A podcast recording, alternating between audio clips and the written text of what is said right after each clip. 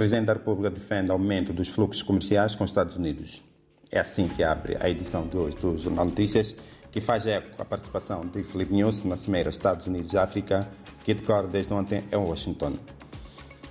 Em detalhe, esta notícia diz que Moçambique pretende alargar o fluxo de investimentos e relações comerciais com os Estados Unidos, aproveitando as relações que considera excelentes com aquele país.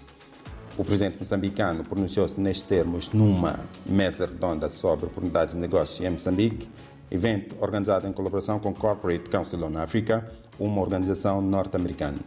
O chefe de Estado moçambicano está na capital dos Estados Unidos para participar na Cimeira Estados Unidos-América-África, que termina amanhã.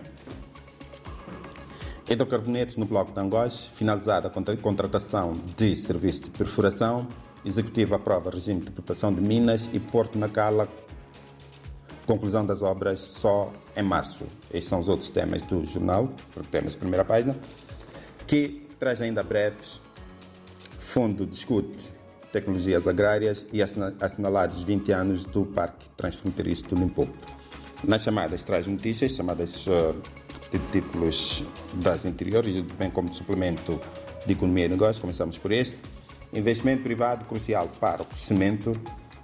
E depois, moquiristas. Moquiristas são uh, pequenos importadores informais querem levar caminhões aos bairros para conferir na página do Grande Maputo e projetadas melhorias nos cuidados de saúde para conferir na Nacional.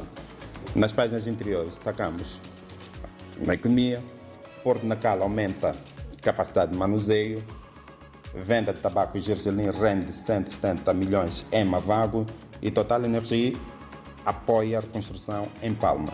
São temas da página diária de economia e em termos de economia temos o suplemento corporal às quartas-feiras, investimento privado crucial para o crescimento da economia no próximo ano, país atrai mais empresas chinesas, investidores europeus pedem isenção de vistos e bancos comerciais continuam a ser penalizados pelo Banco Central por infração no âmbito das regras para o combate ao branqueamento de capitais.